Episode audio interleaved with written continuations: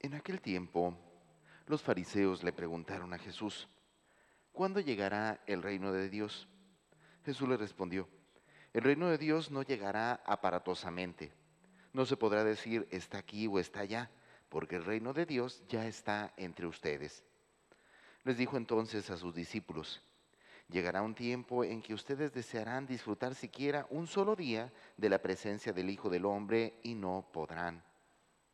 Entonces les dirán, está aquí o está allá, pero no vayan corriendo a ver, pues así como el fulgor del relámpago brilla de un extremo a otro de la tierra, así será la venida del Hijo del Hombre en su día. Pero antes tiene que padecer mucho y ser rechazado por los hombres de esta generación. Continuamos, hermanos, con la lectura del libro de la sabiduría.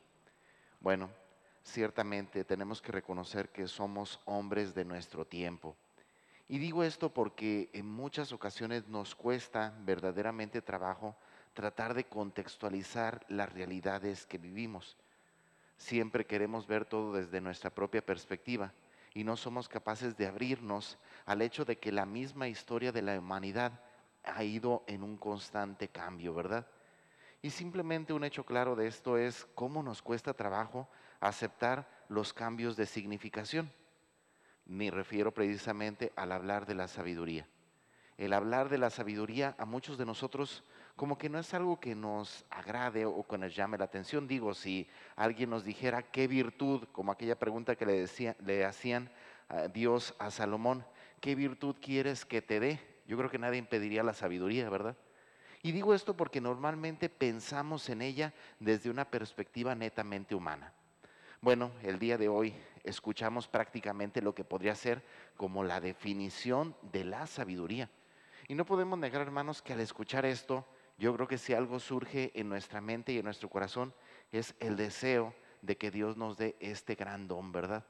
Porque sabemos que no solamente se refiere, insisto, al poder actuar con una inteligencia, con una sabiduría propia de los bienes humanos, sino sobre todo aprender a ver las cosas con los ojos de Dios. Y desde esta perspectiva, cuando decimos ver las cosas con los ojos de Dios, entendemos entonces la analogía o la relación tan cercana que tiene con la fe. ¿Qué es la fe? Sino ver la realidad con los ojos de Dios, ¿verdad? En medio de toda tempestad, esperar en medio de toda situación difícil, confiar en Dios. Por ello, hermanos, insisto, creo que si hay algo que debemos de pedir constantemente a Dios es que nos dé su sabiduría.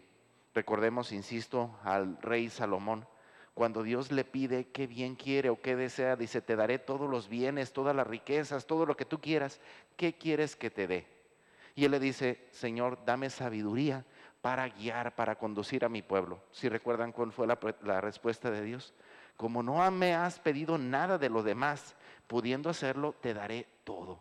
Hermanos, deberíamos de entender esta misma realidad como, como seres humanos, como padres de familia, como guías de comunidades. Podemos pedirle muchas cosas a Dios, pero yo creo que si algo necesitamos como sociedad actual es que Dios nos dé la sabiduría para saber conducir y guiar a las personas que ha puesto nuestro cargo la sabiduría para saber aconsejar y guiar a nuestros hijos, la sabiduría para saber este, guiar y conducir a todas las personas que ha puesto a nuestro, eh, eh, bajo nuestro cuidado, la sabiduría para saber tomar las mejores decisiones en beneficio de cada uno de ellos. Por otra parte, en el Evangelio del día de hoy escuchamos este pasaje escatológico que nos habla ya sobre el final de los tiempos. Es entendible, hermanos, prácticamente como les decía, de este domingo es noche estaremos celebrando la fiesta de Cristo Rey y con ello pues concluiremos el año litúrgico, ¿verdad? Y bueno, en medio de esta realidad Jesús nos presenta estas imágenes para hablar del reino de Dios. Y a partir de ella podemos tomar dos elementos claros de estas afirmaciones de parte de Jesús. La primera es el hecho de ser conscientes de que el reino ya es una realidad es el hecho de entender que el reino ya está presente. Sin embargo, como decíamos hace rato, no puede ser perceptible para quien no es capaz de ver esta realidad con ojos de Dios.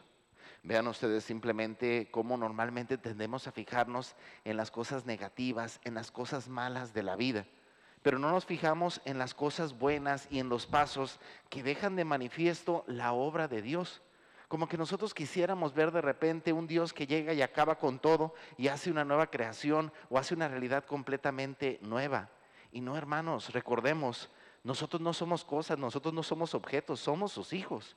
Y, Dios busca hasta el último medio lograr la transformación y la conversión de nuestros corazones. Recuerden, Cristo mismo lo dijo, Dios no quiere la muerte del pecador. Entonces, por más turbulentas y malas que se vean las cosas, reconozcamos Dios sigue esperando por la conversión de cada uno de nosotros. Por ello, hermanos, insisto, aprendamos a ver la obra de Dios en medio de esta realidad a veces tan torcida. Aprendamos a ver que es verdad, hace más ruido un árbol que cae que un bosque que crece. Pero por otra parte, y a partir de esta realidad podemos entender que no hay por qué llenarnos de temor al hablar del el juicio final. ¿Por qué? Porque si el reino de Dios está aquí, si Dios ya está obrando, si Dios ya se hizo presente, si la plenitud del reino está aquí ya entre nosotros, entonces ¿por qué deberíamos de tener miedo? El miedo entonces podríamos entender que se refleja cuando decíamos hace rato, cuando no somos capaces de aceptar y entender la obra de Dios y la acción de Dios en este mundo cuando no somos capaces de entender que Dios ya está actuando aquí, cuando no somos capaces de aceptar su gracia en nuestras vidas. Bueno, hermanos, pues pidamos a Dios de manera especial en este día que nos ayude a pedir insistentemente la sabiduría. La sabiduría es verdad para saber conducir, guiar a todas las personas que ha puesto nuestro cargo, pero también una sabiduría que nos lleve en el ámbito de la fe a reconocer el reino de Dios en este mundo y a perder todo miedo en medio de esta realidad porque sabemos, insisto, que Dios no quiere la muerte de los pecadores. Dios lo que quiere es su conversión, es la salvación. ¿Por qué? Porque no somos objetos, no somos simples seres, somos sus hijos.